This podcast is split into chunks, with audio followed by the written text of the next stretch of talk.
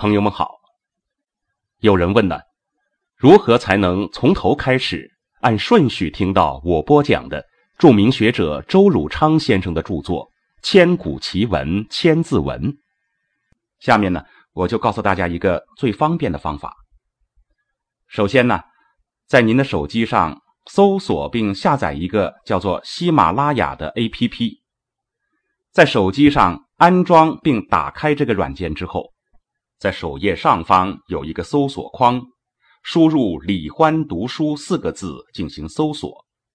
注意是木子李，欢乐的欢，这样就可以找到我读过的所有的书的音频。如果您想在第一时间听到更新的内容，就点一下关注，这样就可以收到更新的提示。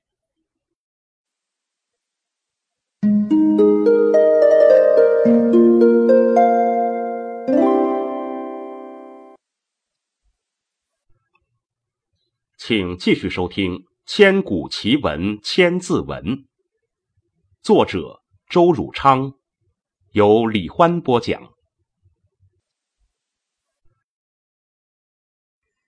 月书贵贱，礼别尊卑，上和下睦，夫唱妇随。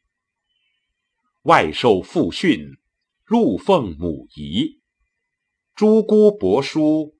有子比儿，孔怀兄弟同气连枝，交友投份，切磨珍规。仁慈隐恻，造次弗离，节义廉退，颠沛匪亏。性静情逸，心动神疲，守贞志满，逐物意移。坚持雅操，好觉自迷。自月书贵贱到好觉自迷，为千字文中最短的一章。主旨在于讲论家庭、社会、骨肉伦常、亲戚朋友等诸多关系之间如何调试得当，要亲要和。要身份职责各随其分，这种为人处事的原则，即使是在慌忙错乱、流离困难之中，也不可违背或脱离。有子就是侄儿的别称。都邑华夏，东西二京，背芒面落，福位俱精。宫殿盘玉，楼观飞经，图写禽兽，画彩仙灵。丙舍旁起，甲帐对楹。四檐设席，鼓瑟吹笙，声阶纳碧，变转移星。右通广内，左达成明，既集粉点，亦聚群英。杜稿中立，七书必经。辅罗将相，陆侠怀清。护封八县，加几千兵。高官陪辇，驱鼓振鹰。士禄尺富，车驾肥轻。侧弓茂石，乐碑刻名。盘溪伊尹，左石阿衡。掩宅屈阜，微旦孰盈？桓公匡和，济若扶倾。启回汉会，越感武丁。俊逸密物，多事时宁。晋楚更霸，赵魏困衡。假途灭国，建土会盟。何尊约法，韩必反省。其简颇木，用军最精；宣威沙漠，驰誉丹青。九州雨季，百郡秦并。岳宗横带，善主云亭。雁门紫塞，积田赤城。昆池碣石，巨野洞庭。旷远绵邈，岩秀杳冥。从都邑华夏起，到延秀杳冥止，是千字文中篇幅最长、内容最丰富的一章。其行文铺叙的章法，是从京都形势一直讲到全国版图。中华历史上多分东西两京，各个朝代有同有异。而千字文所说的二京，是指今天的陕西咸阳和河南洛阳两地。历史的次序总是先有西京，然后发展到东京。而在千字文中，叙述的次序却是上句东京，下句西京。背芒面洛。正是洛阳的地理形势，因为洛阳城的背面是邙山所在，古代多在此营葬，所以叫背邙。而面洛者，是说面向南方才能看到洛水流过，就是说，都邑是坐落在洛水的背面。要知道，如果是讲山。那是山的南面为阳，在讲到水时，却以水北为阳。如今洛阳城是建在洛水的北面，所以才叫洛阳。这一句把东京洛阳的地理形势讲得十分明白。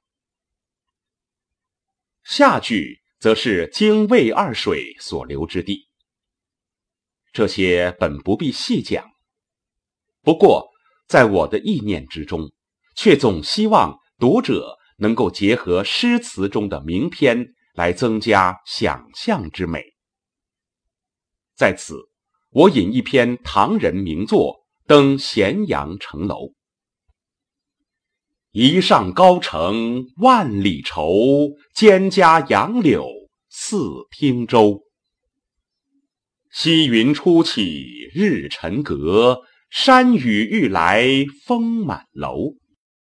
鸟下绿芜秦苑西，蝉鸣黄叶汉宫秋。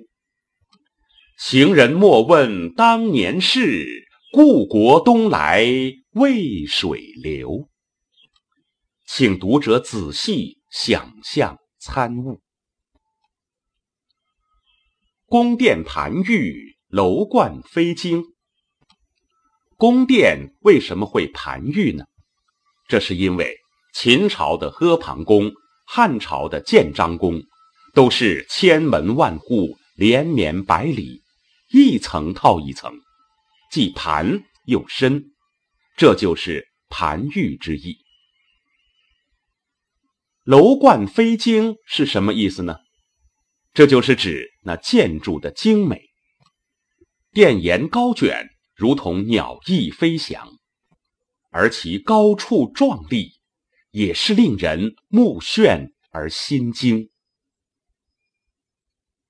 至于这些宫殿上面为什么还要画禽兽之类呢？